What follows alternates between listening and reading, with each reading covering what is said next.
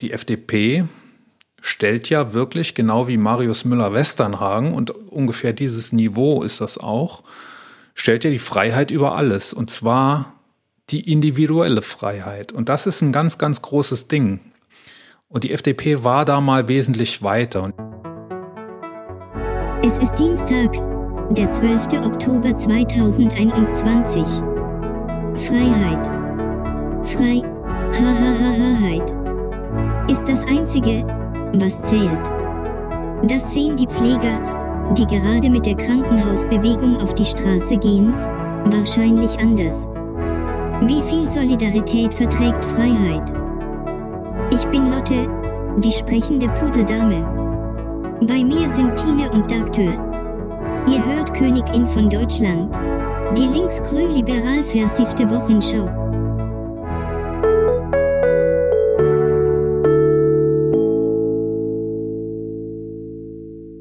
Er überlegt, wie man coole Telefongespräche führt und hat Angst vor Spiegelneuronen. Die Angst treibe ich ihm aber noch aus. Hi, Doktor.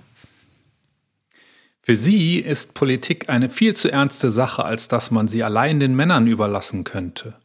Für mich ist nichts ernst genug, als dass ich es ihr nicht überlassen würde. Ich freue mich auf eine gute Stunde Podcast mit ihr. Hi Tine. Hui, hui, hi. Hui, hui. Das war ja noch ein Zitat aus der vorletzten Folge von mhm. Käthe Strobel, das du gebracht hast. Und ich hatte das für die letzte Folge schon vorbereitet, aber ich habe das vergessen, dass ich das für die letzte Folge vorbereitet hatte. Und jetzt habe ich es wieder gefunden. Äh, das wollte ich nicht auslassen, auch wenn es keinen so aktuellen Bezug mehr hatte. Wir müssen reden. Ja, wir müssen reden. Und zwar reden wir heute über Liberalismus und über den Mandatsverzicht zweier CDU-Ministerinnen, MinisterInnen. Mhm. Und zwar ausgerechnet die beiden, die wir zwei, nee, stimmt gar nicht, die Nachrücker, die für diese MinisterInnen reinkommen, das sind genau die beiden, die wir abgewählt haben in unseren Wahlkreisen. Deshalb fand ich das relevant. Aber zuerst das Königin-Trendbarometer. Zum Auflockern und Warmwerden. So ist es. Unser Twitter-Trendbarometer. Wir lesen die ersten drei Twitter-Trends vor und reden kurz drüber und dann sind wir danach immer sehr schön locker. Sind wir immer locker. Mhm. Los geht's. Also, los geht's. Legalisierung ist Trend Nummer eins. Von Steht da auch von was? Ich gehe davon aus, dass es sich um Cannabis handelt, weil das ist nämlich Trend Nummer zwei. Ach so. Mhm. War da was? Habe ich nicht mitbekommen. Äh, ich habe auch nichts mitbekommen. Ich war tatsächlich seit, also mindestens schon drei Stunden nicht mehr auf Twitter. Da passiert ja manchmal was. Da äh, ich schau mal ist die Welt ja nicht mehr dieselbe. Also gehen wir davon aus, dass es um Legalisierung von Cannabis sich handelt. Äh, darüber haben wir schon gesprochen, als wir den Valomat gemacht haben. Ich ähm, habe dazu keine äh, klare Meinung, die in die eine oder die andere Richtung geht. Das ist ein sehr, sehr kompliziertes Problem. Es gibt Argumente dafür und es gibt Argumente dagegen. Hm. Für mich. Ja, ich sehe es ganz ähnlich. Ähm, allerdings hatte ich mich ja da irgendwie so ein bisschen auch auf die medizinische Cannabis-Schiene ähm, begeben, als ich da was dazu gesagt habe.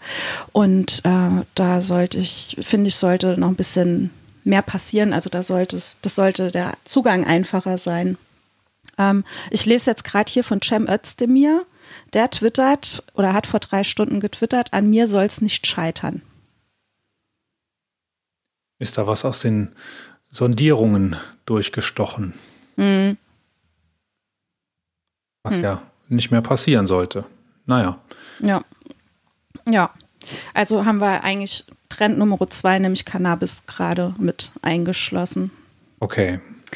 Ähm, Trend Nummer drei ist der Coming Out Day. Der ist heute. Heute ist Coming, Coming Out Day. Mhm. Ich kann aber leider nicht liefern. Ich auch nicht. Es tut mir leid. Also ich finde jedes darf, Coming Out. Darf man gut. das sagen, dass es einem leid tut, dass man sich nicht, dass man kein Coming Out feiern kann oder begehen kann? Ähm, ich feiere das für alle anderen, die das noch vor sich haben oder noch schon hinter sich haben, ähm, im Freundes- und Bekanntenkreis und ja. Dann feiern wir das mit. Genau. Hast du mal im Bekanntenkreis ein Coming-out erlebt? Ähm, selbst erlebt nicht, aber begleitet. Also ich ähm, so Beruflich? vorab. Nee, nee, im Freundeskreis. Mhm. Mehrere Male. Also ich war nie wirklich dabei, aber so in den Vorgesprächen. Also man hat sich da schon unterhalten auch drüber, bevor es dann dann zum Coming Out kam. Ah ja. Ja. Sollen wir noch einen vierten machen, weil die ersten zwei ja dasselbe waren? Ja, Moment. Ähm, Nummer vier ist Meuten. Meuthen Mhm. äh, will nicht mehr antreten als AfD-Vorsitzender. Das war vor drei Stunden auch schon so. Genau. Es hat mich da schon gef Nee, eigentlich freut es mich nicht, denn der Nachfolger von Meuthen wird auf jeden Fall ein radikalerer sein als Meuthen. Es ist, das ist die schlechte Seite. Die gute Seite ist, dass ich finde, dass Meuthen ein brillanter Rhetoriker ist.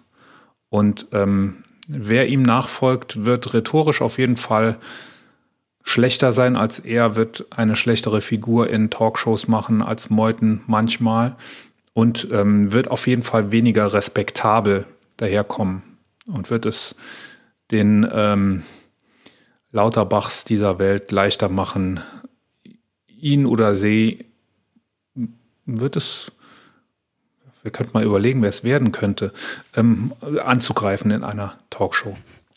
Wer könnte es werden? Alice Weidel? Ja, um Oder Gottes Willen. gibt es da schon was? Pass Weiß auf, nicht. die Heute-Show hat was getwittert. Jörg Meuthen tritt nicht mehr als AfD-Chef an. Hans-Georg Maaßen prüft gerade die Kündigungsfristen seiner CDU-Mitgliedschaft. das ist auch das schön. Das ist Wahnsinn, was momentan abgeht, so an Nachrückern und äh, Aufhörern und so. Es ist, es überschlägt sich ja momentan ganz extrem, ne? Also Ja, ganz genau. Sind wir, da sind wir schon mittendrin in unseren königlichen News. Wir wollen ja eigentlich kein, kein äh, News-Podcast sein im Sinne von äh, tagesaktuelle Meldungen bringen, denn bis wir rauskommen, sind die eh schon wieder alte Hüte. Ne? Wir werden morgen rauskommen am Dienstag, also in etwa 16 Stunden oder so. Dann sind das, dann hat da jeder schon sich drüber ausgelassen. Aber in dem Fall fand ich das sehr interessant, weil eben zwei saarländische BundesministerInnen, nämlich AKK, Annegret Kramp-Karrenbauer und Peter Altmaier gesagt haben, sie verzichten auf ihr Bundestagsmandat. Und zwar zugunsten zweier Jüngerer, wobei man darüber auch diskutieren kann, ob das wirklich äh, auch jung im Geiste ist, nämlich Nadine Schön und Markus Uhl. Nadine Schön war die Kandidatin in deinem Wahlkreis und Markus Uhl war der Kandidat in meinem Wahlkreis. Und wir haben uns noch so gefreut, dass wir die erfolgreich verhindert haben. Jetzt haben wir sie doch an der Backe. Es war Es also so im. Saarland, dass die CDU zwei Listen ähm, KandidatInnen nach Berlin schicken durfte. Und das war eben AKK auf Platz 1, glaube ich sogar, und Peter Altmaier auf Platz 2 der Landesliste der CDU. Und die haben jetzt beide gesagt, wir verzichten auf das Mandat und dann rücken die nächsten beiden Kandidaten, KandidatInnen nach. Und jetzt haben wir doch den Salat. jetzt haben wir den Salat. Ja. Finden wir das, finden wir das gut? Ach, ähm, ich weiß gar nicht, was ich für eine Meinung dazu haben soll. Ich finde es einfach, es ist so erschreckend. Ne? Also jetzt, klar habe ich das verfolgt, was so Nadine Schön hier im Landkreis macht und was die so ähm, äh, auf Social Media so von sich gibt. Und ich, also ich könnte abends nicht mehr in den Spiegel gucken wenn ich vorher irgendwie ähm, verlauten lasse, dass ich mein, meine Ämter niederlege und nur noch ehrenamtlich tätig bin und dann. Was sie, ähm, was sie getan hat. Ne? ja, genau, das hat sie getan und dann auch groß getönt, dass sie ähm, jetzt mehr Zeit für die Kinder hat und die armen Kinder ja in den letzten Jahren so viel verzichten mussten und mh, Dann kommst Also ja ich- jetzt auf die paar Jahre mehr oder weniger auch, Ja, also ich finde es Die vier Jahre. ich find's ein bisschen verlogen, um es auf den Punkt zu bringen. Ich finde es, also ich, die persönliche Seite schaue ich mir da nie so an. Bei, also mir geht es um das Politische und bei Nadine Schön, finde ich, kann man ähm, argumentieren, dass es eine Verjüngung ist. Also wenn AKK jetzt zugunsten von Nadine Schön verzichtet mit dem Argument, wir wollen das verjüngen, dann finde ich das richtig und dann finde ich das respektabel. Ne? AKK verzichtet als äh, Bundestagsabgeordnete ja auf ein sicheres Gehalt für die nächsten vier Jahre von ungefähr 8000 Euro, glaube ich, im Monat. Das muss man auch erstmal machen. Ne? So rein aus wirtschaftlicher Perspektive muss man diesen Schritt erstmal gehen. Man kann natürlich sagen, die hat ja bestimmt genug und der Peter Altmaier ja auch und die haben dann bestimmt noch so viel Aufsichtsratsposten und so viel Nebenverdienste und können ja Vorträge halten und so. Aber das sichere Gehalt, äh, darauf verzichten die erstmal. Das finde ich respektabel. Ne? Und wenn AKK zugunsten von Schön zurücktritt, dann funktioniert das auch mit der Argumentation. Dann haben wir eine tatsächliche Erneuerung durch Nadine Schön. Ich finde das gar nicht, also von allen CDU-Kandidaten, KandidatInnen im Saarland, finde ich sie tatsächlich die, die, die am ehesten für eine Erneuerung der CDU stehen könnte. Ne? Sie ist sehr stark Das in stimmt. Digitalisierung und so. Ja. So, das finde ich gut.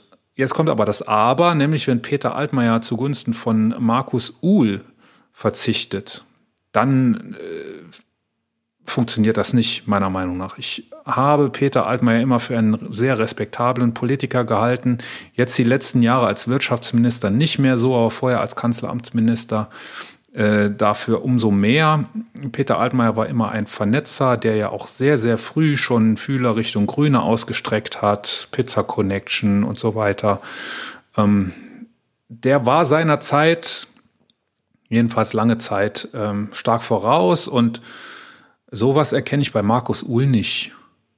Und deshalb finde ich es da eher schade, dass er es getan hat, aber ähm, wahrscheinlich wollte man ein Zeichen setzen. Und ich gehe davon aus, dass beide doch äh, auch weich fallen werden. Ja, auf jeden Fall. ne? Also hat man da was gelesen, was die jetzt machen wollen? Nee.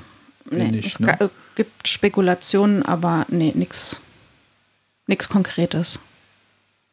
Wünschen wir ihnen alles Gute und uns, dass äh, Nadine Schön und Markus Uhl einen anständigen Job machen. Ähm, es gibt ja noch eine Möglichkeit, ne? wenn es jetzt doch zu Jamaika käme, dann dürfen natürlich auch Leute zu Ministern ernannt werden, die nicht dem Parlament angehören. Vielleicht ist das ja alles jetzt schon abgekatertes Spiel. Es, also, dass Jamaika kommt, steht schon fest und AKK und, auf. und Peter Altmaier haben auf. ihre Ministerposten schon Schluss, Schluss. sicher. Hör auf. ah, mein Weltbild wird gerade zerstört. Das macht nichts. Zeit Das zurückzublicken. kurz, vor, kurz vor Zerstörung ist es immer Zeit zurückzublicken. Genau, wir blicken zurück. Ähm, wir haben ja gesagt, wir bleiben bei der Kabul-Luftbrücke so ein bisschen dran. Ähm, ich habe da was rausgesucht und zwar haben die vor einigen Tagen elf deutsche Staatsangehörige und zwei Menschen mit deutscher Aufenthaltserlaubnis ähm, nach Pakistan erstmal gebracht. Darunter sind neun Kinder.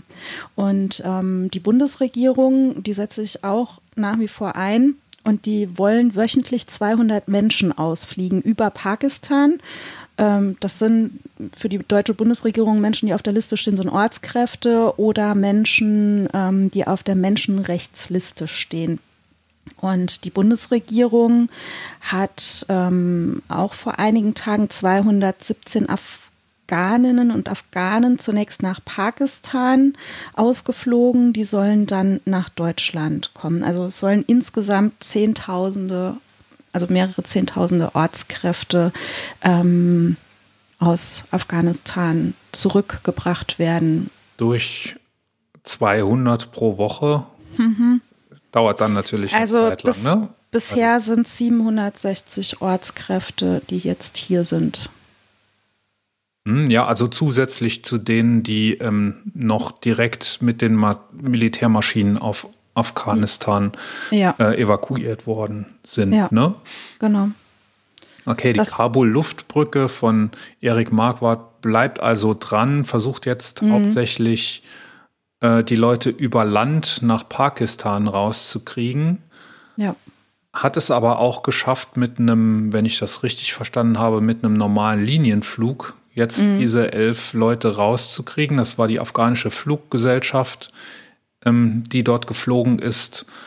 Und die Taliban scheinen ähm, äh, ein bisschen humaner im Moment zu agieren, was es angeht, äh, Ausreisevisa zu, zu erteilen und Reisepässe auszustellen. Da passiert also ein bisschen was im Moment und die Leute kommen dann auch, ja, beque- bequem kann man es nicht nennen, äh, aber sie kommen dann auf legalem Wege Ja. außer Landes. Ne? So scheint es gewesen zu sein bei den, bei den elf m, Personen, die die Kabul-Luftbrücke rausgeholt hat. Jetzt mit dem Flugzeug über Land äh, waren es ja seitdem schon viel mehr. ja, Immer noch ganz große, ganz großer Einsatz und von mir ganz großer Respekt an die Leute, die sich das antun, auf jeden Fall. Ja, dort Menschen rauszuholen. Denn es gibt Tausende. Ähm, Die Taz hat ein Porträt gemacht m, eines äh, ehemaligen Übersetzers für die Bundeswehr in Kabul oder in Masai Sharif, m, der raus will, aber nicht rauskommt. Und dem sie jetzt gesagt haben, ja, äh, guck, dass du irgendwie nach Pakistan kommst und dann holen wir dich von da raus. Aber man fährt eben nicht einfach so von einem Versteck. Keiner, also man weiß ja natürlich nicht, wo er jetzt gerade ist mit seiner Familie. Da fährt man eben nicht gerade so nach Pakistan von Afghanien aus. Also ganz schwierige, also sehr, sehr ergreifendes Porträt, was da in der Taz ist, ist natürlich alles verlinkt. Kann man sich mal angucken in einer ruhigen Minute. Ähm, Ich finde das immer wichtig, auch so ein bisschen die Geschichten hinten dran zu kennen. Bei Politikern ist mir das jetzt nicht so wichtig, wenn die für ihre Kinder nicht da sein ähm, können. Im, Ja. im wohlbehüteten Saarland. Ähm, aber bei solchen Menschen finde ich das schon wichtig, dass man da auch die Schicksale hinten dran mal ein bisschen kennenlernt, um, um einfach einzuschätzen, wie dringend das Ganze ist. ja, Außerdem haben wir gesagt, wir bleiben am Ball beim 5-Euro-Haus. Ähm, ich habe ja letztes Mal gesagt, dass der Markus, der Unterstützer gesucht hat und gefunden hat für sein Haus zusammen mit seinem kleinen Sohn, ähm, dass der mir einen Link schicken wollte und der hat nicht funktioniert. Und ich habe ihm, ich habe ihn gebeten, mir einen neuen Link zu schicken und ähm, dann hat er zurückgeschrieben, dass da irgendwas nicht funktioniert und er meldet sich wieder bei mir, hat sich aber noch nicht gemeldet, aber ich bleibe da trotzdem dran. Ich finde das so ein bisschen schade, dass von da so wenig Rückmeldung kommt. Man muss den also wirklich hinterherlaufen. Ähm, heißt wahrscheinlich, dass sie einfach super viel zu tun haben da. Ich finde das nach wie vor eine ganz große Geschichte. Es ist eben nicht professionell irgendwie aufgesetzt. Das ist, ähm, die Homepage sieht auch so ein bisschen aus wie von 1974 oder so. Ähm, aber es funktioniert irgendwie und man, man kann sich das alles angucken. Und es gibt eben im Moment keine Gehilfesuche, sonst würden wir ja da schon dabei sein mit einer Patenschaft. Und wir bleiben da auf jeden Fall am Ball. Und Ja. das ist weiterhin unser Ziel. Ich ähm, wollte dir noch liebe Grüße ausrichten von dem Alex, den wir im Interview hatten oder mit dem du gesprochen hast. Mit dem habe ich gestern geschrieben. Der postet auf Instagram immer auch ganz viele Stories ähm, über seine Hilfe im Ahrtal. Und er ist auch gerne bereit, dass wir demnächst nochmal miteinander sprechen, wie jetzt momentan der Stand im Ahrtal ist. Sehr gerne. Ja. Ich habe doch letztens auch irgendwas von ihm gesehen. Irgend, irgendeine mutmachende Story hat er drin gehabt. Ich weiß gar nicht mehr. Bin ich auch immer wieder, also es gibt da, bin ja keiner, der so äh, sich einen halben Tag damit beschäftigt, Instagram-Stories durchzuwischen. Äh, ich gucke immer nur oder in der Regel nur, wenn ich ähm, Leute sehe, von denen ich weiß, dass sie interessante Stories machen und der Alex ist immer dabei. Auf jeden Fall, ja. Alex wird immer angeklickt. Ja. Was haben wir denn heute? Heute haben wir das große Thema Solidarität. Und wir haben uns das ja so vorgenommen, dass wir das so in zwei Teile aufteilen. Du übernimmst einen Part, ich übernehme einen Part. Und mein Part heute ist es, über ähm, die Solidarität in der Pflege oder mit der Pflege so ein bisschen zu besprechen. Mhm, wir wollen das ja so ein bisschen auch von der anderen Seite der des Liberalismus oder der Freiheit her betrachten und wollen da gucken, ist das wirklich ein Widerspruch, Solidarität und Freiheit? Ähm, oder geht das eine vielleicht nur mit dem anderen? Geht Freiheit vielleicht nur mit Solidarität? Mhm. Spoiler, ja. Ja. Unserer Meinung nach. Ja. Aber eins nach dem anderen. Ähm, wir haben da eine lustige Kunstaktion aufgetan. Ein Künstler, Jens, ich weiß nicht, wie man ausspricht, Haaning oder Haning, man schreibt ihn mit zwei A, ist Däne, glaube ich, ähm, hat einen Auftrag bekommen von einem Museum, das eine Ausstellung gemacht hat und er sollte ein Kunstwerk oder zwei Kunstwerke, die er schon mal gemacht hat, ähm, sollte er nachstellen. Es ging in diesen Kunstwerken um das durchschnittliche Einkommen ähm, in Österreich und in, weiß ich nicht mehr, in einem anderen Land. Ähm, dazu, das sah so aus, er hat eine Leinwand genommen und hat da 500-Euro-Scheine aufgeklebt. Und zwar so viel, wie es eben das Durchschnittseinkommen in Österreich ist. Und ich habe mir das eben nochmal angeguckt. Ich habe gedacht, das wäre eine riesen Leinwand mit Geld drauf, aber das ist ein ganz kleines Bild. Das hat weniger als ein Meter mal Meter. Ich schätze 70 mal 70 oder so. Und da kleben ein paar 500-Euro-Scheine drauf und dann noch ein 200er und ein Euro und ein Groschen oder sowas. Und das ist das durchschnittliche Einkommen eines Österreichers. Und das ist verdammt, also das sieht verdammt wenig aus. Mhm. Und dann zählt man so ein bisschen zusammen, ne? Und dann kommen doch einige Tausender natürlich, natürlich rum, aber trotzdem ist es irgendwie wenig, wenn man sich äh, so, ne, man kennt das natürlich immer aus dem Fernsehen, Koffer voll Geld, der irgendwie von Superreichen oder von Kriminellen da ähm, damit rumhantiert wird und so. Es kommt einem super wenig vor kann ja jeder mal, jeder mal googeln. So, und der hat jetzt diesen Auftrag gekriegt, die ähm, zwei Kunstwerke nachzustellen. Und da hat er gesagt, ja, mache ich. Und ähm, das Geld kriege ich aber von euch bitte. Und dann hat er 70.000 Euro gekriegt, äh, um die da eben auf einer Leinwand zu befestigen und seine Kunstwerke nachzustellen. Und er hat sich äh, dann zwei Tage vorher bei der äh, Galerie gemeldet oder bei dem Ausstellungshaus, hat gesagt, nee, das, äh, ich mache das nicht. Und dann am Tag der Abgabe hat er gesagt, ich habe doch was gemacht ähm, hier und ich nenne die Kunstwerke, äh, wie nenne ich es denn? Habe ich hier gar nicht stehen. Gibt eh nur die deutsche Übersetzung. Äh, nimm das Geld und renne inspiriert von Woody Allen. Er hat äh, 1969, glaube ich, einen Film gemacht, Take the Money and Run. Mhm. So hat er dann sein Kunstwerk auch genannt und die, äh, das Museum hat sich erstmal gefreut, dass er doch was abgegeben hat. Äh, hat äh, zwei Pakete bekommen mit zwei Leinwänden, allerdings waren die leer. Ne? Und dann hat natürlich das Nimm das Geld und Renn auch direkten Sinn gemacht.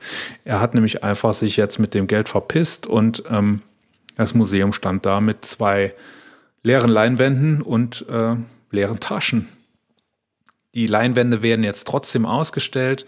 Der Künstler ähm, wird natürlich in den Medien rumgereicht und äh, er sagt, dass er damit gegen die aktuellen Arbeitsbedingungen äh, bei den Künstlern protestieren wollte. Und damit sind wir genau in unserem Thema.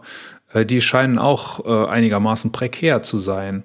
Und ähm, er wolle zeigen, das ist ein Zitat, dass wir auch die Verantwortung haben, die Strukturen, von denen wir ein Teil sind, in Frage zu stellen. Wenn die Strukturen komplett unzumutbar sind, müssen wir mit ihnen brechen.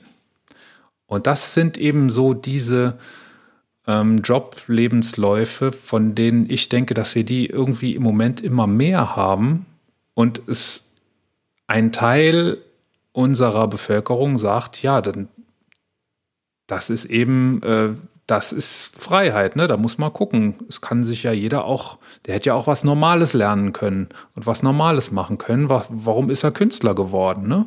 Hm. Und genauso kann man eben sagen, warum ist er oder sie in der Pflege beschäftigt, wenn man doch da so schlecht verdient? Und warum regen die sich immer nur auf und äh, gehen jetzt sogar auf die Straße und streiken für mehr Geld, ne?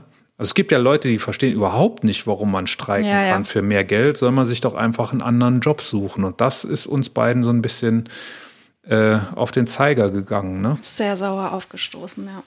Genau, erzähl mal.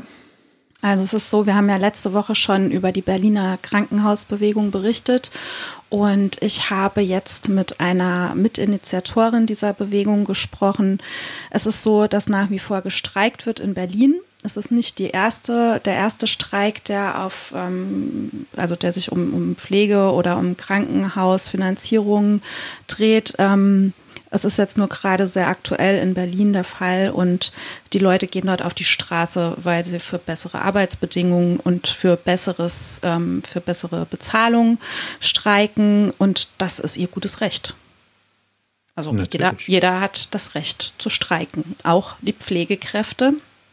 Und ähm, das ist gerade, das hatte ich in der letzten Folge ja auch schon gesagt, gerade in diesen Berufen einfach noch nicht so ganz, ähm, ja, Pflegekräfte oder Menschen in, in Gesundheitsberufen, die tun sich damit ein bisschen schwer, weil sie einfach in dieser Zwickmühle zwischen helfen wollen und selbst nicht mehr helfen können, weil sie total ausgepowert sind.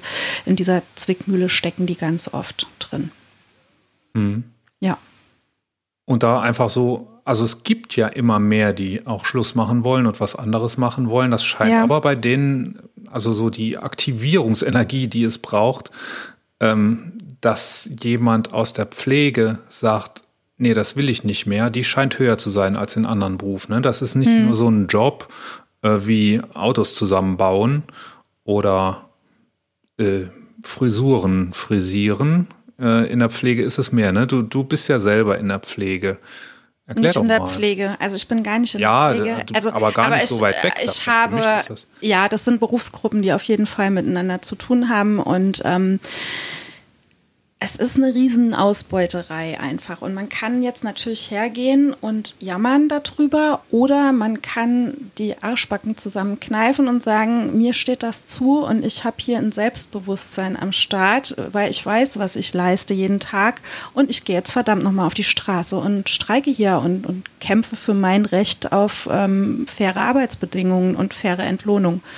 Und ähm, da habe ich mit der Silvia gesprochen. Die Silvia Habekost ist eine ähm, Anästhesiepflegerin und die hat auch ganz ähnliche Sachen gesagt. Und da haben wir einen Beitrag vorbereitet. Denn seit Anfang September befinden sich die zwei größten Berliner Kliniken, Charité und Vivantes, im Streik. Sie wollen eine verbindliche Regelung der, des Personalschlüssels erreichen und Löhne nach Tarif des öffentlichen Dienstes für alle Beschäftigten. Für die Charité hat man sich jetzt auf ein Eckpunktepapier geeinigt. Bei Vivantes war nach langen Verhandlungen übers Wochenende erstmal Streit, Streikpause angesagt. Silvia Habekost, mit der ich gesprochen habe, ist seit 30 Jahren bei Vivantes tätig. Sie ist Anästhesiepflegerin und im Aufsichtsrat der Vivantes Kliniken. Außerdem engagiert sie sich seit 15 Jahren gewerkschaftlich bei Verdi und ist eine der Mitinitiatoren der Berliner Krankenhausbewegung. Wenn unsere Idee zu überzeugen so überzeugend ist, dass es sich lohnt, sich, sich zu, da zu kämpfen, zeigt sich, dass einfach ganz, ganz viel möglich ist. Pflegekräfte schieben Überstunden in unterbesetzten Teams. Zum Thema Ausbeutung von Pflegekräften im Krankenhaus sagt Silvia Habekost. Ist halt so eine Systematik drin, dass, dass auch dieses schlechte Gewissen, was man mm. haben hat, wenn man nicht einspringt, das halt auch, auch, auch ausgenutzt wird. Dass halt unsere, unsere Fürsorge ausgenutzt wird. Ganze Teams haben sich zusammengeschlossen und sind Verdi beigetreten und üben jetzt einen ähnlichen systematischen Druck aus. Innerhalb der Teams haben sich Personen gefunden, die Unterschriften gesammelt haben, um zunächst die Forderungen an die Klinikleitung zu bringen und dann jetzt zu streiken. Silvia Habekost sieht das größte Problem in der Unterbesetzung des Personals. Viele wandern aus dem Job ab.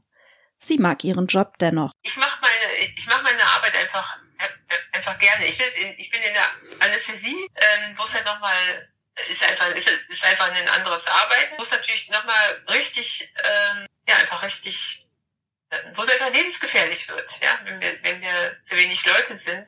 Ich mache diese, diese Arbeit gerne, ich äh, arbeite gerne, gerne im Team.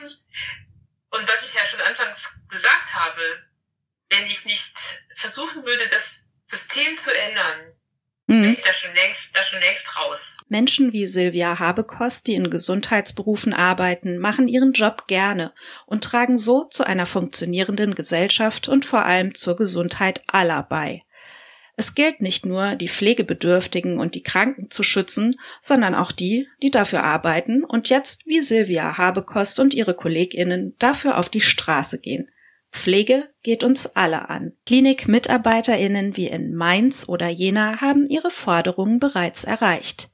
Berlin könnte ebenso Vorbild für viele weitere Kliniken sein im Kampf um bessere Arbeitsbedingungen und bessere Löhne.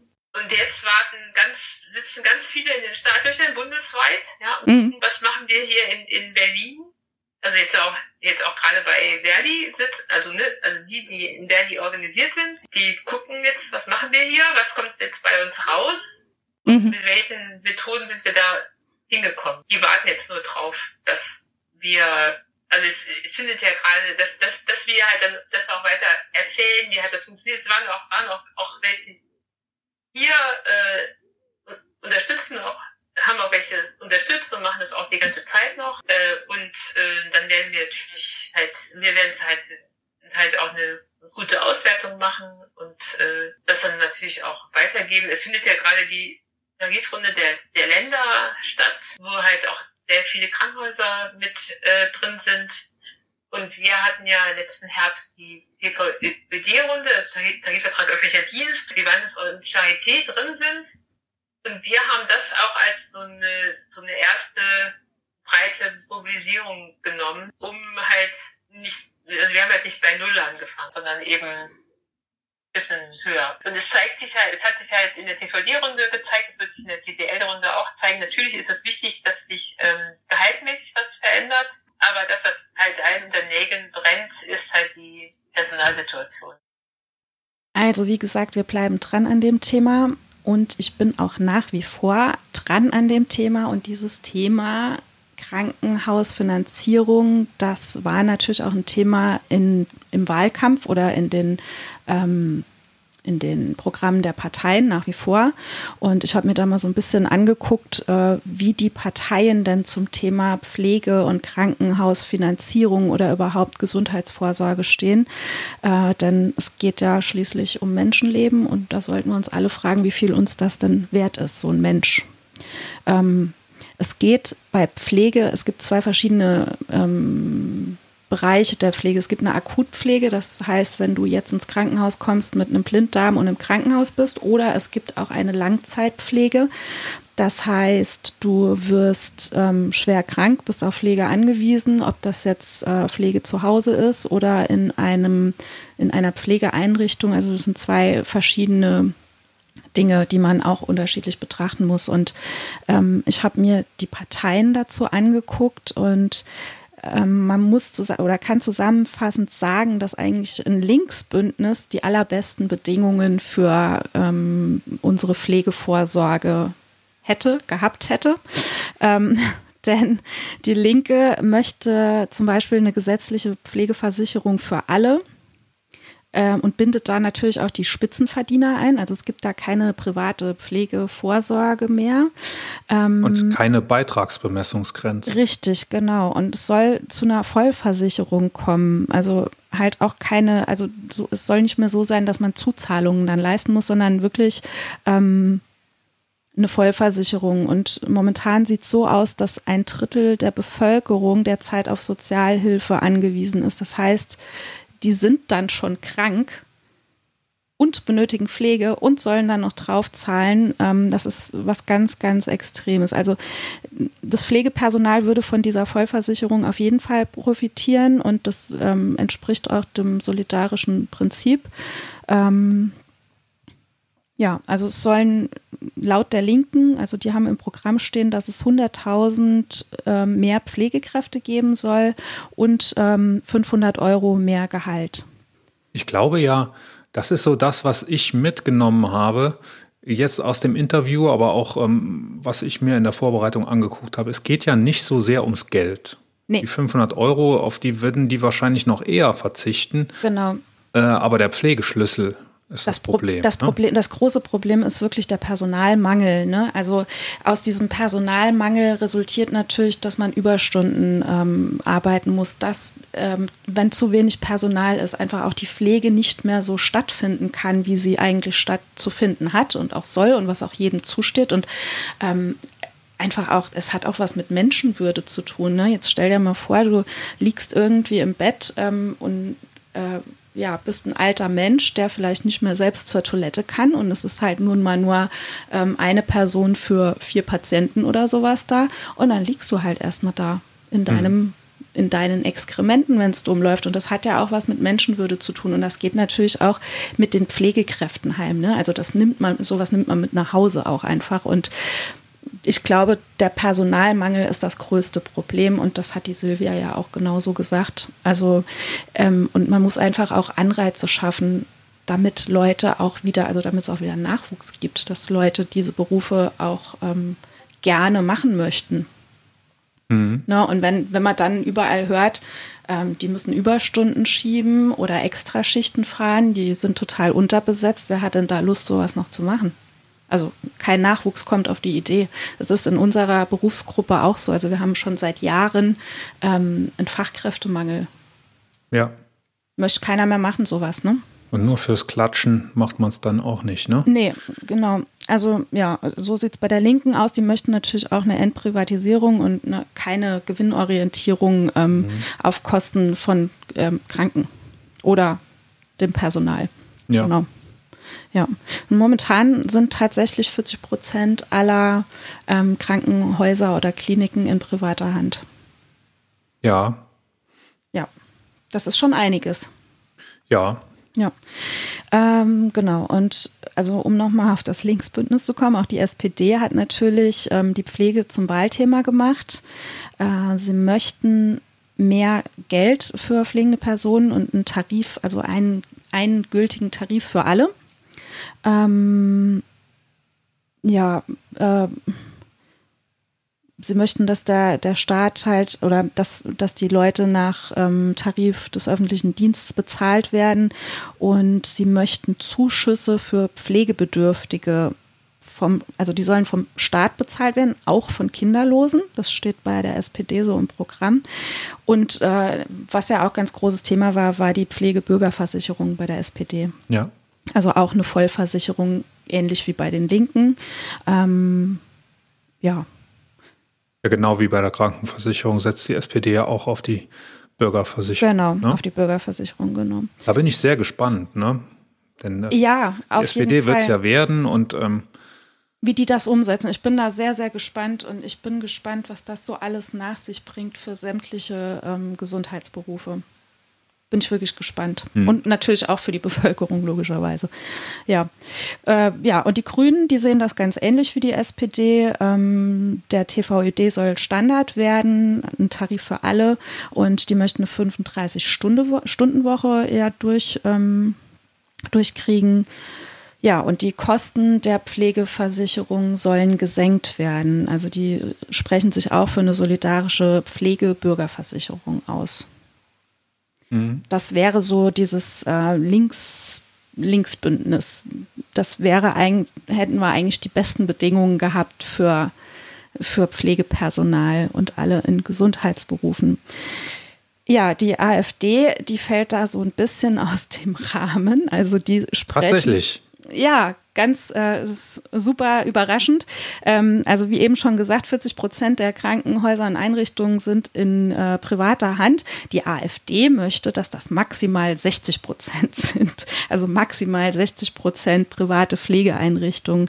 Und die, ähm, die propagieren so ein bisschen die häusliche Pflege, also so alles in die Familien reinzupacken. Und das Ding ist einfach, also ich erlebe das ja auch im Beruf. Ich habe immer wieder Leute, die ihre Eltern pflegen oder so. Das ist einfach, also Angehörige sind ja keine Profis da drin, es sei denn, sie sind natürlich ausgebildet, aber das ist ja selten der Fall. Ähm, und was noch dazu kommt, ist ein emotionaler Faktor, den man gar nicht leisten kann. Also ähm, wer Leute kennt, die Angehörige pflegen, die wissen ganz, also die wissen, was das für eine riesen emotionale Belastung auch ist, Mutter oder Vater oder äh, wen auch immer, Onkel, Tante zu pflegen. Ne? Ähm, ja, also die sind nicht ausgebildet. Und äh, AfD spricht sich für, also nicht für eine solidarische Pflegeversicherung aus, logischerweise. Ne? Ja, dann schauen wir mal zu unserer FDP. Ähm, ja, mit der werden wir heute, werden wir heute noch mehr Spaß haben. Mit der werden wir heute noch ein bisschen mehr Spaß haben. Also ähm, es ist super verwunderlich und ich frage, also ich, ähm, es, ja, ich, ich, bin da echt. Aber jetzt schon Spaß. Mir, mir, fehl, mir, fehlen wirklich die Worte, weil, also angefangen bei der Digitalisierung, was ich noch ein Stück weit mitgehe, weil es wirklich Sinn macht. Also was jetzt so Patientenverwaltung, ähm, Krankenakten, okay, es soll den Alltag erleichtern, wird es wahrscheinlich auch. Aber wenn ich dann höre, dass Roboter die Pflege unterstützen sollen, ähm, es geht um eine automatische Medikamentenversorgung. Also, pff, also explodiert mir der Schädel, wenn ich sowas höre oder lese. Ne? Ähm, es ist ja nach wie vor bleibt dann trotzdem das Problem des Personalmangels ja auch immer noch bestehen. Ne? Also ähm, wir können jetzt nicht alles durch Roboter ersetzen. Das ist also Pflege und ähm, ja, Behandlung sämtlicher Heilmittelerbringer, das, da, da geht ganz viel auf zwischenmenschlicher Ebene und das, also ja, okay. Ähm, ja, die wollen, um das jetzt mal abzukürzen, die Pflegeversicherung soll so bleiben, wie sie ist. Ähm, sie sprechen sich für mehr private Vorsorge aus, oh wonder. Ähm, sie wollen auch keine solidarische Versorgung. Mhm. Ja, und äh, ja, betriebliche Vorsorge soll auch betrieben werden. Das steht so im Programm der FDP. Ja. So, dann kommen wir noch zu unserem Gesundheitsminister, Herrn Spahn und der CDU-CSU. Und der Spahn möchte 13.000 mehr Stellen in der Altenpflege aufbauen. Die Frage ist halt nach wie vor, mit welchen Anreizen er das schaffen möchte. Das ist das, was ich nicht sehe.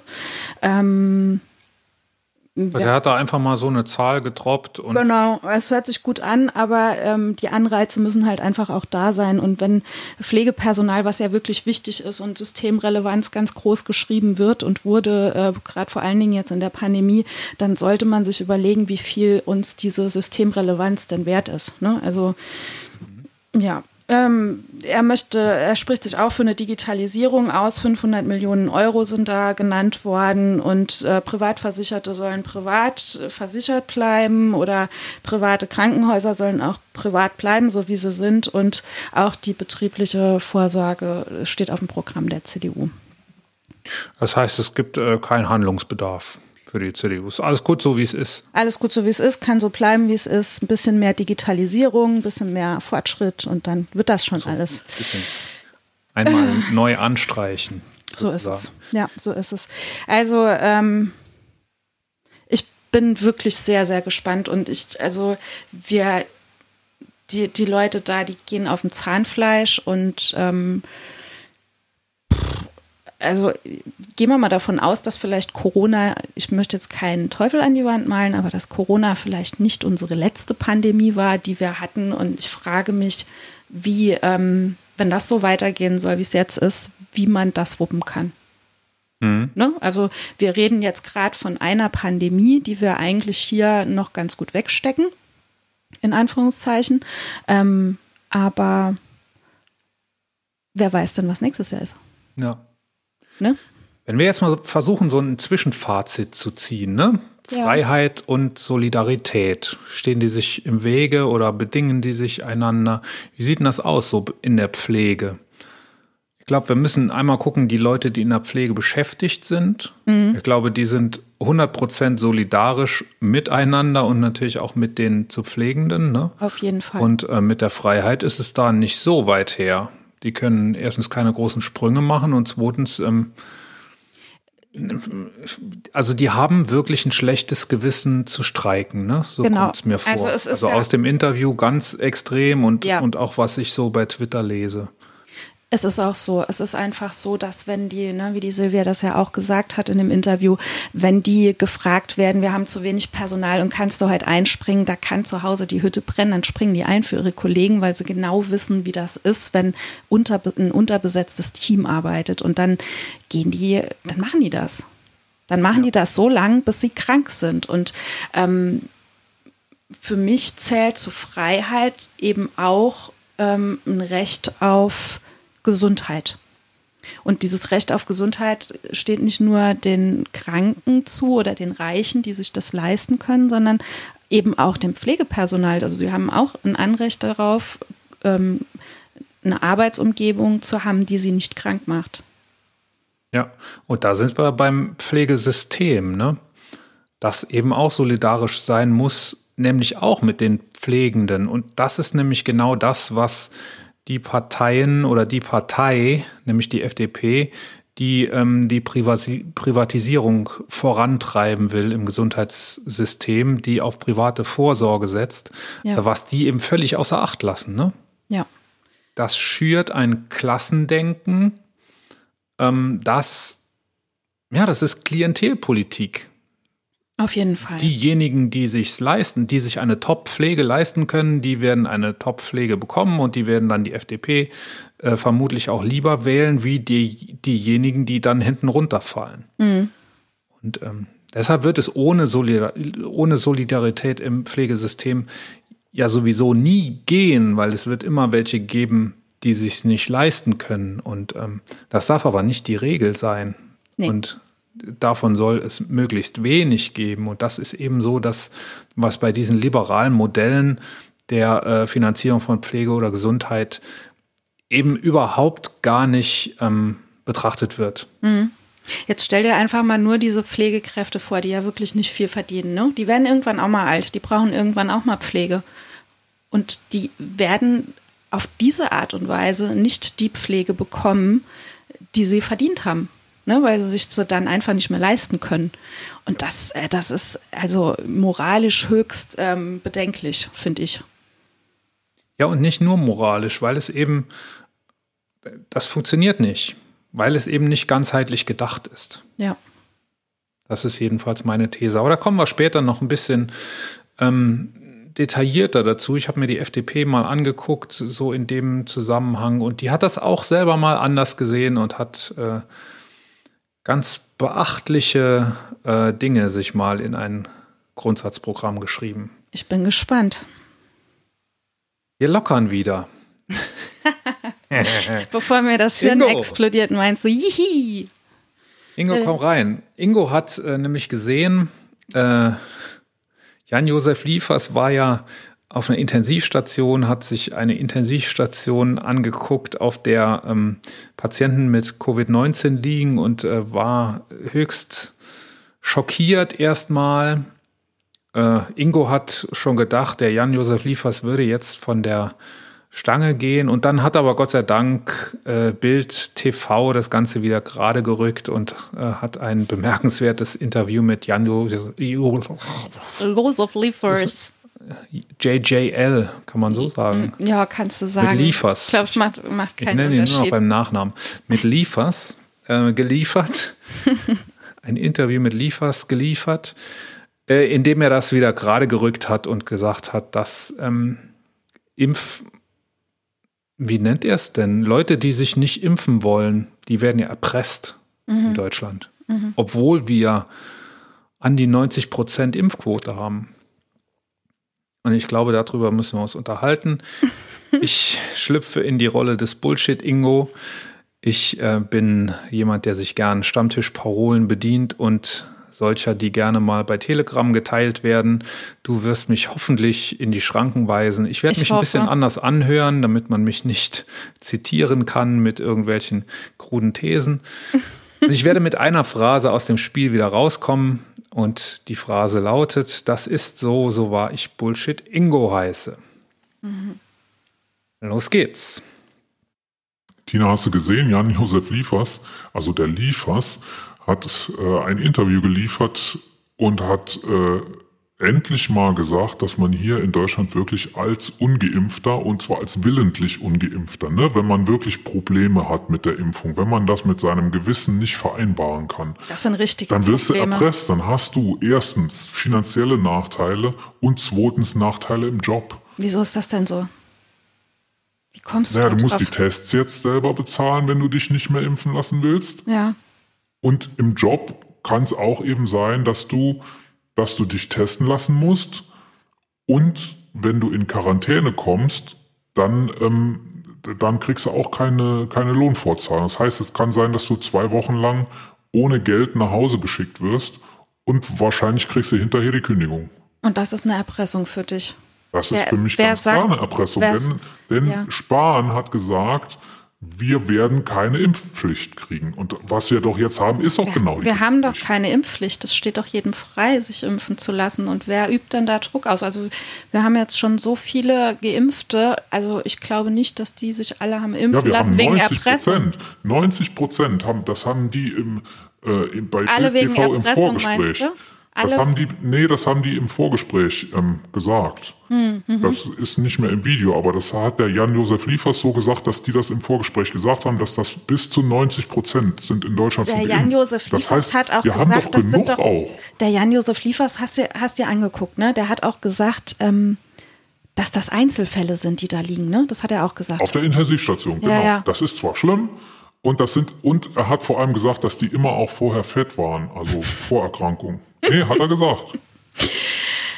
Aufgrund welcher Erkenntnisse meinst du, hat er das denn gesagt? Der hat die doch gesehen und Der hat einen Teil gesehen. Ist Also- und, und ich finde das sehr anmaßend, was der Herr Liefers sich da geliefert hat. Er hat einen sehr schönen Satz gesagt. Er hat gesagt, ich, ich habe keine Ahnung, denn ich bin kein Arzt, ich kann es nicht einschätzen. Hast du diesen Satz auch Ja, gehört? das war aber doch nur zu den Das Sachen war der der einzig wahre Satz, den der zu diesem Thema gesagt hat. Nee, ich find, er hat Eine Erpressung. Du kannst, du hast doch die freie Wahl. Dann nimm das in Kauf, dass du dich nicht impfen lässt, aber dann, also man, man hat ja die Wahl. Du kannst dich impfen lassen, Ich lasse du mich kannst aber dich auch nicht nicht impfen. testen. Du kannst ich dich- mich auch nicht ja, testen dann dann komme ich nirgends mehr rein. das ist doch dein, So. dein ganz freies, deine ganz freie Wahl, wie du damit umgehst und dann kommst du eben nicht mehr rein. Also man, ich finde, man muss für sein Handeln auch immer so ein bisschen, ist ja bei allem so, so ein bisschen die Konsequenzen trägt man ja und man ist sich ja Nein, dessen nein, bewusst. Wenn ich auf ein Konzert gehen will, Hm. dann muss ich damit rechnen, dass mir hinterher die Ohren piepsen. Diese Konsequenzen trage ich sehr gerne. Ja. Aber ich darf ja jetzt gar nicht hin, wenn ich mich nicht testen lasse. Dann lass dich doch testen, wenn du Geld- so gerne dahin gehst. Ja, für 18 Euro. Hä? Ja, wenn du gerne auf ein Konzert gehen willst. Ist, also ich, ähm, wa warum Die willst du dich die da nicht Konzerte testen? sowieso warum? immer schon so teuer und, und jetzt soll ich noch 18 Euro mehr bezahlen als die anderen, die ähm, sich diese, dieses Teufelszeug in den Arm spritzen lassen. Du willst dich nicht impfen lassen? Natürlich nicht. Warum Wir nicht? haben 90% Impfquote, haben die bei Bild TV im Vorgespräch Bei Bild TV gesagt. haben die das im Vorgespräch gesagt. Ja. Haben. Ja, mhm. 90 Bild, Prozent. ne?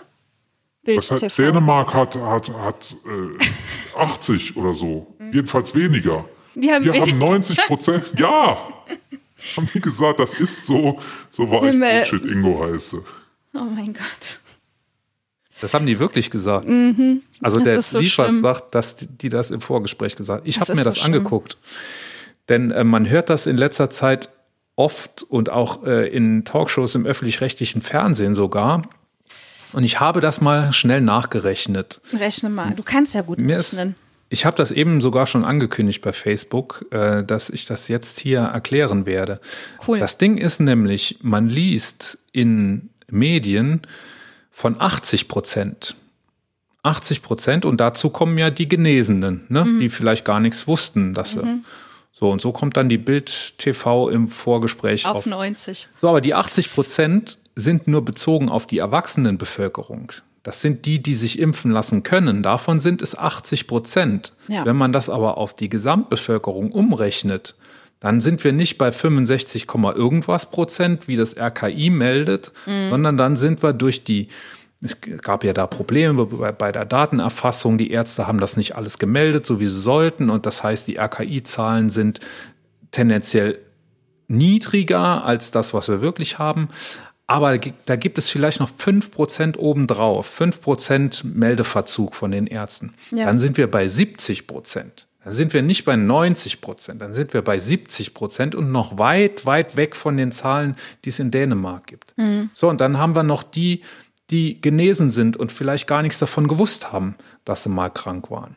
Es gibt ungefähr 5% der Bevölkerung in Deutschland, die erkrankt ist und die offiziell auch in den RKI-Zahlen drin. Es gibt ausreichend Studien mittlerweile, wie hoch die Dunkelziffer ist. Die Dunkelziffer ist nicht mehr als 60 Prozent nochmal Ja. obendrauf. Das Ja. heißt, es gibt vielleicht noch drei Millionen oder drei Prozent äh, der deutschen Bevölkerung, die mal krank war, aber es nicht weiß. Das heißt, die jetzt immun ist.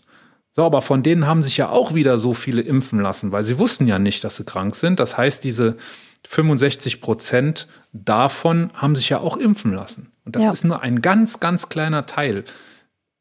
Anderthalb, lass es anderthalb Prozent sein, Ja. nochmal, die sich, ähm, die da jetzt zusätzlich zu denen, die geimpft sind, immunisiert sind. Das heißt aber, dass wir immer noch 28 fucking Prozent haben, die keinerlei Immunschutz haben. Ja. Und das heißt, dass wir jetzt nicht öffnen können und sagen können, die Intensivstationen werden nicht mehr volllaufen. Wir haben ja 90 Prozent Geimpfte, da kann nichts mehr passieren. Das, das ist ein riesen, riesengroßer Fehler, den wir machen würden. Wir müssen vorsichtig bleiben. Natürlich können wir uns mehr erlauben als vorher, Ja. aber wir müssen doch genau die Inzidenz und den R-Wert im Blick behalten und müssen flexibel bleiben, da noch nachzustellen. Wenn wir jetzt sagen, wir machen einen, eine äh, Öffnungsfeier und äh, lassen alles fallen, alle Hüllen fallen, und dann werden wir es natürlich sehr schwer haben, im nächsten Monat zu sagen, nee, äh, zieht jetzt doch wieder Masken an. Deshalb sollten Ja. wir da sehr, sehr vorsichtig bleiben. Und wir sollten uns die Zahlen angucken, so wie sie sind und nicht in Medien jetzt plötzlich hantieren mit äh, Prozentsätzen der erwachsenen Bevölkerung, weil das dann sich mehr anhört und weil dann der Fehler, den das RKI gemacht hat, größer sein kann. Das RKI weiß ich gar nicht unbedingt, ob die allein verantwortlich sind, denn wenn die Ärzte alle gemeldet hätten, ihre Zahlen, Ja, dann würden die RKI-Zahlen auch stimmen. Ja, eben. Insofern, ähm, Ja. da wird viel erzählt im Moment und ich rege mich ein bisschen drüber auf. Könnten alle Ingos und Ingas dieser Welt so gut rechnen wie du? Inges, Inges. Inge, Inge, Ja. Inga, Ingo. Egal, ja. Egal, wenn- Ingen, alle wenn- Ingende, alle Ingende. Alle, alle Ingen und Ingende. Wenn, wenn die alle so gut rechnen könnten wie du, dann wäre es so viel einfacher. Ich glaube, ich mache da morgen noch ein Video dazu. Zum Rechnen. Da hätte ich, da hätte ich großen Spaß dran. Vielleicht finde ich auch noch Spaß an Mathematik. Jetzt, wir wollen mal nicht den Teufel an die Wand Mhm. malen. Ich, ähm, ja, es ist auch sehr unwahrscheinlich, um ehrlich zu sein. Aber ich glaube dir, also ich vertraue deiner Rechnung. Der Ingo, ja, der Ingo. der war ja heute sozusagen die Überleitung zu unserem zweiten Teil ähm, unseres Freiheitsthemas, denn ähm, so sind wir eigentlich darauf gekommen, weil wir bei Facebook ein bisschen mal wieder äh, unser Maul nicht halten konnten. Und weil es da wieder drum ging, ähm, und das ist noch nicht mal so ein, das ist kein Querdenker-Thema, das ist ein Thema, das, da hat jeder eine Meinung dazu, und zwar, inwiefern sich die Geimpften jetzt einschränken sollen gegenüber den Ungeimpften. Es gibt ja auch welche, die sagen, die Geimpften lassen sich im Moment erpressen, weil die Ungeimpften sich an keine Maßnahmen halten und die Geimpften äh, müssen sich jetzt zurückhalten und können keine Partys feiern, nicht auf Konzerte gehen. Ich finde das aber genauso ungerechtfertigt wie das andere. Ich finde, anders als Leute, die sagen, es hat jeder jetzt das Angebot gehabt, es konnte sich jeder impfen lassen, also können wir alle Regeln fallen lassen. Diejenigen, die es trifft, die sind selber schuld. Das ist so der liberale Ansatz. Ich finde, dass der falsch ist. Ich glaube, ich bin da sogar in einer Minderheit. Ich finde, eine moderne Gesellschaft hat die Pflicht, auch diejenigen zu schützen, die sich nicht schützen lassen wollen. Und das sind die ungeimpften. Allerdings muss man auf die natürlich dann auch einen Druck ausüben, sich impfen zu lassen. Ein solcher Druck wäre eine Impfpflicht, die ich, je mehr ich drüber nachdenke, umso mehr befürworte.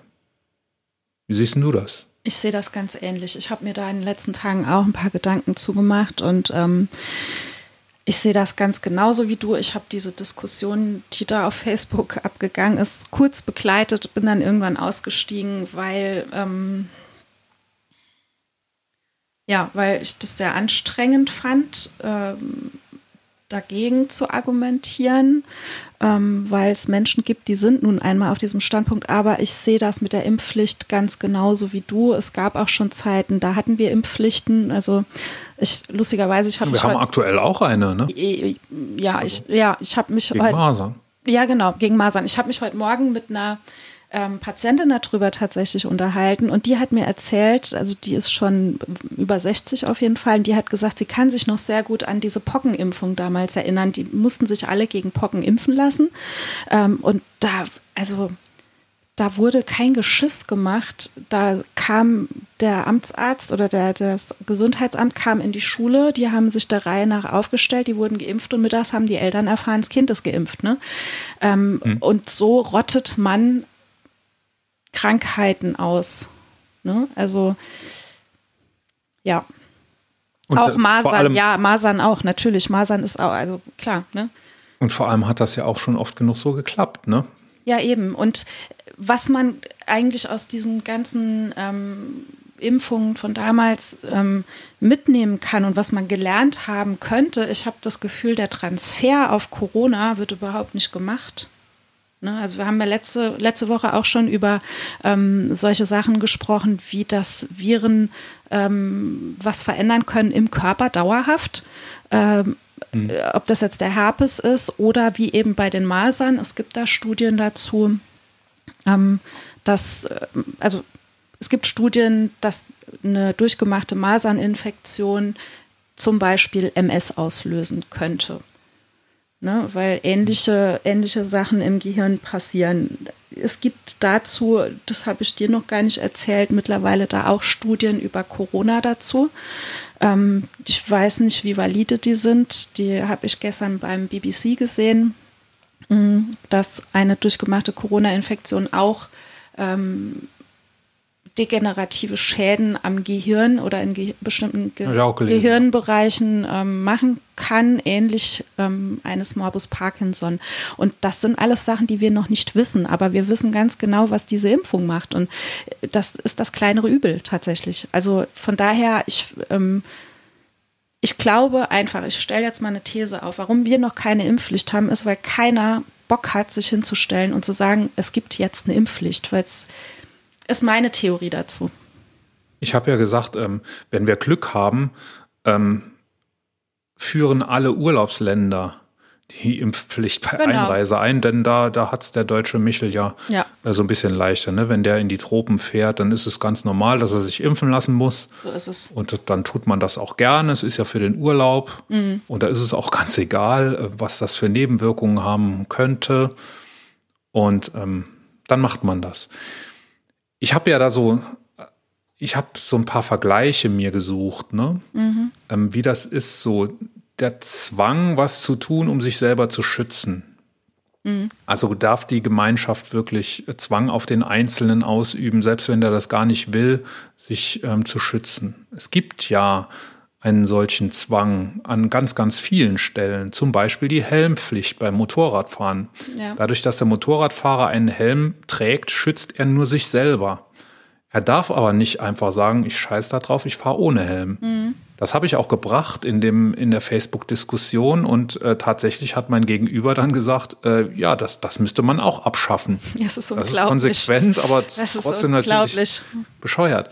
Äh, das andere ist ähm, das Verbot äh, des Betretens von Eisflächen, zum Mhm. Beispiel durch kleine Kinder. Ne? Da ist ein, ein Weiher zugefroren und äh, da darf man natürlich nicht draufgehen, weil man einbrechen könnte und ähm, zu Tode kommen könnte.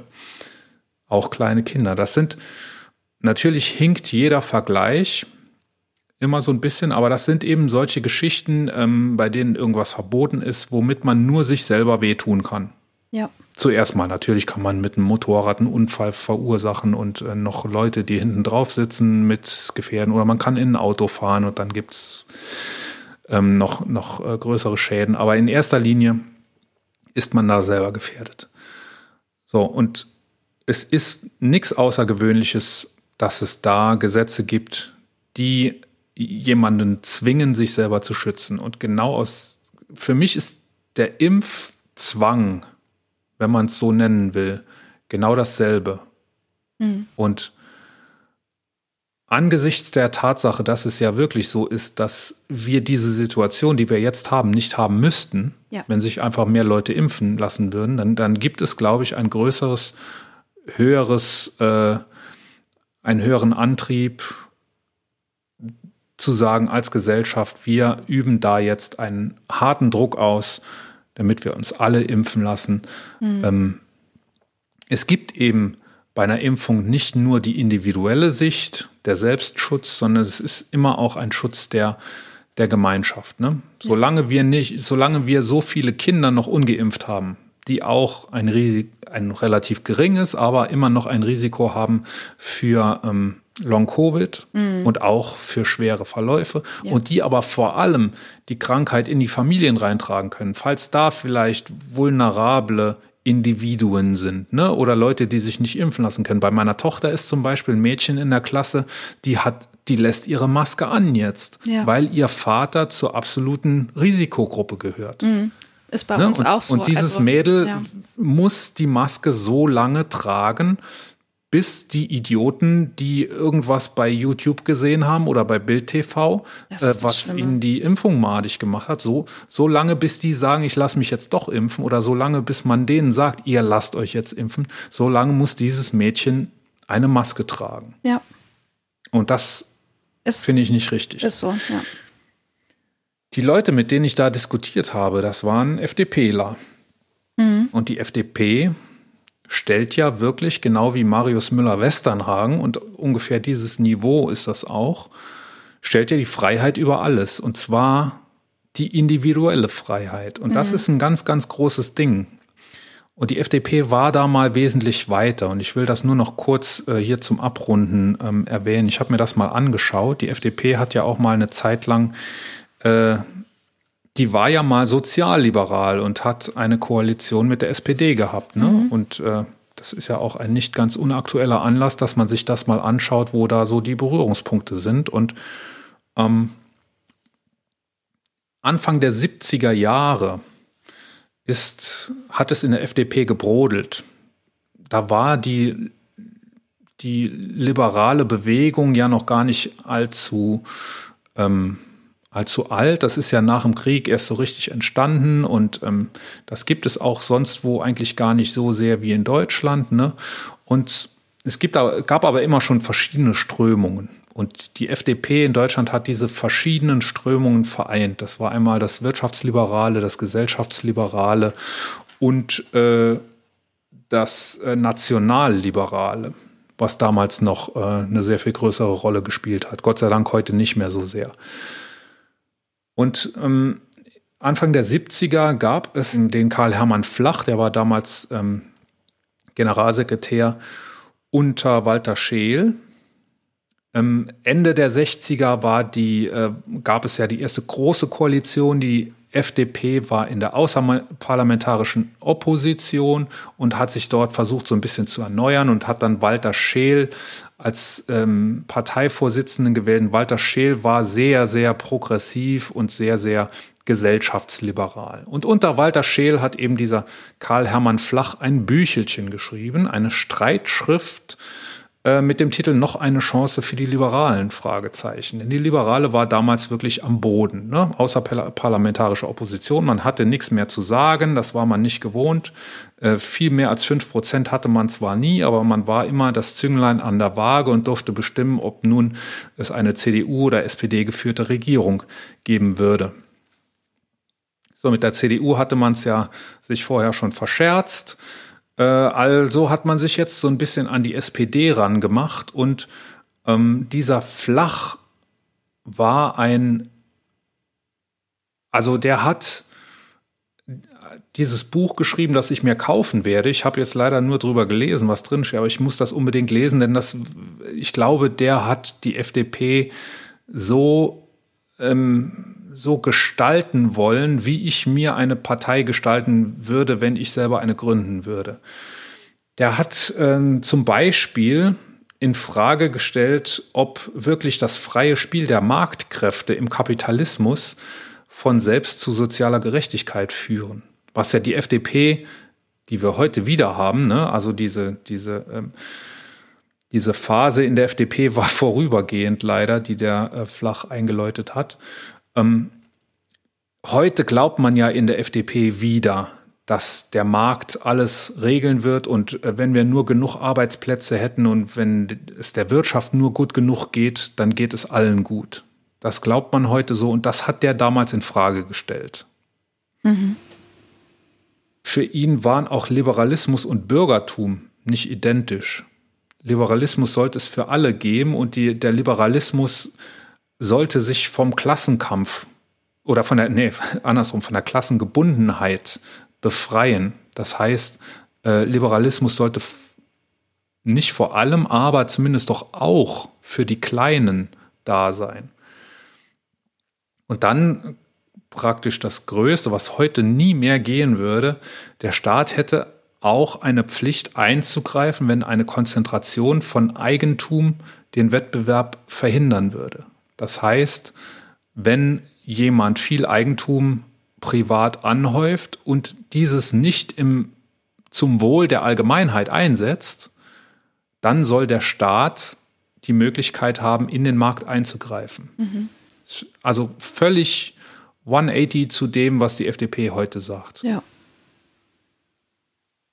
Aber das war ja nur ein Büchelchen. Aber die, die, FDP hat es wirklich geschafft, dieses zu einem Grundsatzprogramm zu schmieden. In dem Grundsatzprogramm steht natürlich nicht mehr zu 100 Prozent das drin, was äh, in diesem Büchelchen, in dieser, in dieser Streitschrift gestanden hat, aber immer noch sehr, sehr viel davon. Ähm, Werner Mayhofer hat ähm, das damals in einer Kommission erarbeitet und ein Parteitag hat es dann beschlossen 1971 äh, und dieses Grundsatzprogramm ist als Freiburger Thesen in die Geschichte ähm, der FDP eingegangen. Und ich würde gerne einen Abschnitt daraus zitieren, weil es dann klar wird, wie, also auch vor, dem Hintergrund, wie die FDP heute tickt, wie anders das damals war und wie viel, wie fortschrittlich das damals war. Ne? Mhm. Da geht es eben genau um das Eigentum. Äh, das war These 4 im Abschnitt Eigentum. Das Recht auf freie Verfügung des Einzelnen über sein Eigentum und auf seinen persönlichen oder beruflichen Gebrauch muss daher da seine Grenze finden, wo dies zu unangemessen und unverhältnismäßigen Einschränkungen der Freiheit anderer oder zu einer Beeinträchtigung des Wohles der Allgemeinheit führt. Das heißt, wenn jemand Eigentum hat und es führt nur zu einer Beeinträchtigung des Wohles der Allgemeinheit, dann muss der Staat eingreifen. Also die FDP von damals hätte die Berliner äh, äh, Wohnen enteignen Initiative wahrscheinlich unterstützt. Hm. Ich zitiere weiter, wo diese Sozialbindung des Eigentums als moralische Forderung an den verantwortlichen Eigentümer in der alltäglichen Wirklichkeit unwirksam bleibt, bedarf es einer Bestimmung der gebotenen Grenzen der Verfügungsmacht über Eigentum durch Gesetz. Das heißt, der Staat muss da hart durchgreifen. Ja. Oder muss hart durchgreifen können, notfalls durch Gesetze, muss in den Markt eingreifen können. Mhm. Und ich sagte es, das war leider nur eine kurze Phase. Ähm, 1977 wurden die Freiburger Thesen durch die Kieler Thesen ersetzt und da war es dann wieder vorbei. Und da war man dann wieder bei dem wirtschaftsliberalen Kurs, hm. den man heute noch fährt. Ja. Es gab damals große, also das wurde übrigens eingeleitet also es gab 77 die Kieler Thesen und dann, das hatten wir ja auch schon, im ähm, Jahr 82 ähm, ist ja dann die Koalition der FDP mit der SPD geschieden worden, so hat man es damals genannt. Ähm, und das ist initiiert worden durch ein Papier von Otto Graf Lambsdorff. Da ging es eben um äh, quasi neoliberale Wirtschaftsthesen. Also da war man wirklich wieder komplett andersrum gestrickt. Und das konnte die SPD nicht mittragen. Und von da an war man dann eben wieder mit der CDU verheiratet, was bis heute ja tendenziell immer noch, die CDU ist ja immer noch der Wunsch-Koalitionspartner der FDP, da machen die ja selbst heute noch kein Hehl draus. Und diese sozialliberale Lücke, die dann äh, sich aufgetan hat, da ist dann, da sind dann so ein bisschen die Grünen mhm. reingesprungen. Mal mehr, mal weniger. Ne? Ähm, es gibt, gibt ja auch solche und solche Kräfte bei den Grünen, aber wenn es in der deutschen Parteienlandschaft sozialliberal herging, dann kam das ähm, von den Grünen. Ja. Ich möchte zwei Namen im äh, Zusammenhang mit den Freiburger Thesen noch äh, nicht unerwähnt lassen, nämlich einmal Sabine Leuthäuser-Schnarrenberger, die da ähm, sehr, sehr ähm, in der Richtung verhaftet war und auch sehr enttäuscht war später, als ähm, eine erneute Kehrtwende vollzogen wurde. Sie hat dann aber mit anderen zusammen den Freiburger Kreis gegründet, ein offenes Forum für Liberale, ähm, die eben den ganzheitlichen Liberalismus sieht und ähm, bis heute da zusammentritt. Am allerenttäuschtesten scheint aber Gerhard Baum gewesen zu sein, ähm, der damals schon Minister war, ich weiß gar nicht welcher, und der unter Kohl dann nochmal Justizminister werden sollte. Kohl hat das so vorgesehen für ihn, aber der Gerhard Baum hat gesagt, nee, lehne ich ab. Mhm. Ich kann das nicht, nicht vereinbaren mit meinem Gewissen. Ähm, eine solche Kehrtwende zu vollziehen, das ist nicht mehr mein Ding, das ist nicht mehr meine FDP und ich gehe jetzt zur UNO hat er gemacht. Okay. Finde ich sehr respektabel. Ja. Auch andere ganz, ganz wichtige FDPler aus der damaligen Zeit haben der FDP den Rücken gekehrt und vor allem auch der Wähler mhm. die Wählerin haben der FDP den Rücken gekehrt. Sie hat nämlich dann nach dieser erneuten Wende nur noch die Hälfte der Stimmen gekriegt. Mhm. Oh, wie traurig. Hm.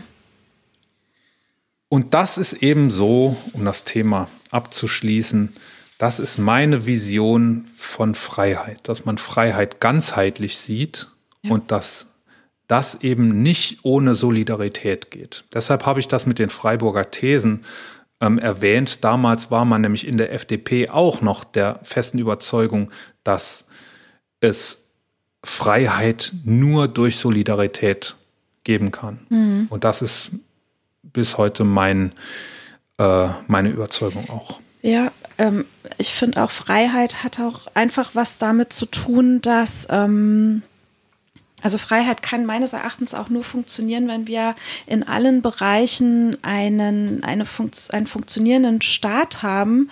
Und ähm, das, dazu gehört für mich halt auch ein funktionierendes Gesundheitssystem, eine funktionierende ähm, Sicherheit durch Polizei ähm, und gerade jetzt so, was das Gesundheitssystem angeht, wir können es nicht überlasten. Also, ne, ich kann kein freier Mensch sein mit freien Entscheidungen, wobei sich darüber ja auch noch streiten lässt. Ähm, wenn zum Beispiel meine Gesundheit nicht ausreichend gesichert ist. Ne? Und zu der Gesundheit gehört nun einfach auch mal, dass wir Prävention betreiben, von mir aus auch in Form einer Impfpflicht. Und es gehört dazu, dass wir nicht nur uns um deine Gesundheit kümmern, sondern uns auch um die Gesundheit Eben. derer kümmern. Ja, das ähm, meinte ich ja. Die sich nicht selber darum kümmern kann ja. oder will. Ja, genau. Also weil sie zum Beispiel kein Geld haben, um eine Pflege, um eine private Pflegeversicherung bezahlen zu können. Mhm. Oder sogar auch, weil sie sich nicht helfen lassen will. Auch das. Ja, Ja. auch das. Königin von Deutschland der Woche. Wer wird denn das? Wir haben ja gesagt beim letzten Mal, wir, das machen wir nicht immer so offensichtlich. Ne? Genau. Und für heute haben wir uns jemanden ausgeguckt, einen YouTuber. Du hast da was gefunden. Ich habe da was gefunden, was sehr, sehr witzig ist anzugucken, denn es ist Schweizerdeutsch. Äh, man versteht es aber trotzdem ähm, mit den Untertiteln, wenn man die mitliest, glaube ich. Ne? Sonst würde ich gar nichts verstehen. Also ich muss ehrlich sagen, ich habe mir sehr, sehr schwer getan. Aber, aber man kann es gut verstehen. Also wenn man so zwei, drei Minuten reingehört hat, dann ist man im Geiste schon Schweizer und kann das auch mit dem Untertitel ganz gut verstehen. Im Geiste Schweizer, ja. Der Titel Königin von Deutschland der Woche für diese Woche geht an Lotte Bitte Tusch. Dö, dö, dö. Den YouTuber Sputim. Spricht man ihn Sputim oder Sputim aus? Sputim Ich würde ihn auch wahrscheinlich. Sputim nennen. Denn der YouTuber Sputim hat ähm, die Querdenker-Szene geil vorgeführt. Er hat ein, äh, eine, Neben eine Impfnebenwirkung frei erfunden. Die Impfnebenwirkung trägt denselben Namen wie er, nämlich Sputim, glaube ich. Ne? Ja. Und ähm, hat dazu ähm, wissenschaftliche Veröffentlichungen gefälscht, hat das in Telegram-Gruppen gepostet, hat äh, behauptet, er sei Arzt, glaube ich, hat er auch, ne? Oder das, das sei von Ärzten, hat Erfahrungsberichte gefaked und äh, dieses Video, das wir auch natürlich verlinken, ähm, also man kann jetzt leider nicht mehr diese ganzen Posts bei Facebook und auf der Seite, die es da extra gibt, das sieht man heute alles nicht mehr. Da steht nur Danke, dass ihr drauf reingefallen seid und selber gezeigt habt, wie ihr funktioniert. Ähm, aber in seinem Video kann man eben nachgucken, wie es dazu gekommen ist. Und ähm, nach Berichten, nach Medienberichten, die es außenrum so gibt, ist das auch alles sehr, sehr plausibel, dass das wirklich so war. Äh, da zeigt er so die Papers, die er geschrieben hat, in denen ähm, tatsächlich als Impfnebenwirkung es passieren kann, dass der Kopf explodiert und von einigen Kindern wurden nur noch Blutlachen gefunden. Und das steht so drin und das haben dann nicht nur die aller, allerquersten Querdenker geteilt, ne, Tine? Nee, die haben also auch nach sehr kurzer Zeit sofort geteilt. Also man kann dieses Riesenskript, was er da ähm, veröffentlicht hat, nicht in so kurzer Zeit gelesen haben, wie es denn dann geteilt wurde. Ja. Ja. Und eben nicht nur von denen, die, ähm, sag ich mal, direkt immer verdächtig sind, auf sowas reinzufallen, sondern sogar von Ärzteverbänden, ne? Ja. Wo es dann immer heißt, hier, der ist doch Arzt, wenn der schon warnt vor der Impfung, äh, dann muss, muss da doch was dran sein. Sehr, ne? sehr Aber schwierig, ja. Ja, ja. wie Sputim uns jetzt gezeigt hat, äh, muss das nicht unbedingt sein. Denn es ist höchstwahrscheinlich noch kein Kopf explodiert und höchstwahrscheinlich von noch keinem Kind nur eine Blutlache übrig geblieben. Obwohl wir das natürlich nicht mit Sicherheit ausschließen können. Können wir nicht. Schaut euch das Video an, denn es ist lustig. Gut, dass wir drüber geredet haben. Gut, dass wir drüber geredet haben. Oder war noch irgendwas? Da war tatsächlich noch was. Ich ähm, habe ja dieses Telekom-Fernsehen und äh, habe mich da gestern in meine Couch eingebaut, wie ich das am Sonntagabend immer gerne tue. Und Baust habe dich in die Couch ein. Ich werde Teil meiner Couch. Ah, ihr werdet eins. Ja. Oh, das hört sich gut ja, an. Hm. und nicht nur ich, die ganze Familie ist dann dabei, bis zum Hund. Wir bauen uns alle in die Cou- Couch ein und gucken an einem normalen Sonntag gucken wir Tatort Mhm. oder Polizeiruf, was so kommt, ne? Krimi im ersten. War gestern nicht. Und dann habe ich äh, so ein bisschen geguckt, was mein Telekom-Fernseher mir bietet. Und mein Telekom-Fernseher hat mir geboten eine Premiere äh, einer Beethoven-Sinfonie. Ach komm. Ich gedacht, hä, Beethoven, der ist doch irgendwie schon, hat doch gerade Geburtstag, ne? 250. Wie kann der jetzt Premiere feiern?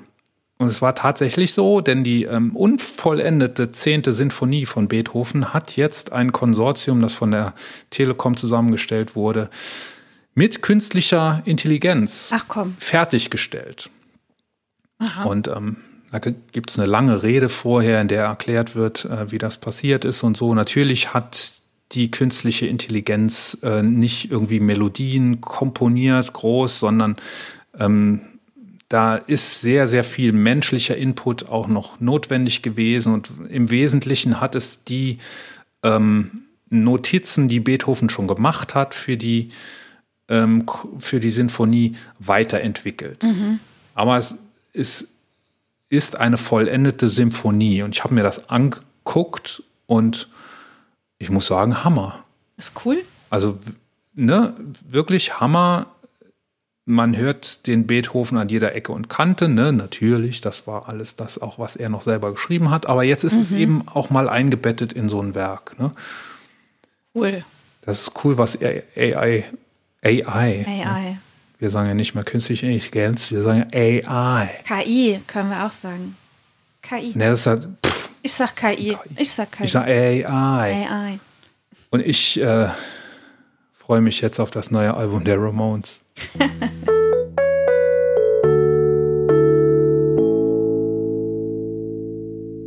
Das war die Königin für diese Woche.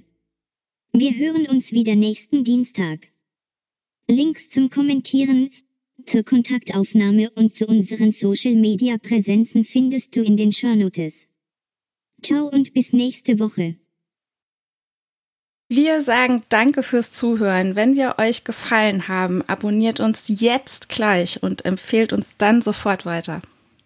Und wenn wir euch ganz besonders gut gefallen haben, freuen wir uns dann noch über eine gute Bewertung auf eurer Lieblings-Podcast-Plattform, denn das hilft uns sichtbarer zu werden. Vielen lieben Dank und ciao bis nächste Woche.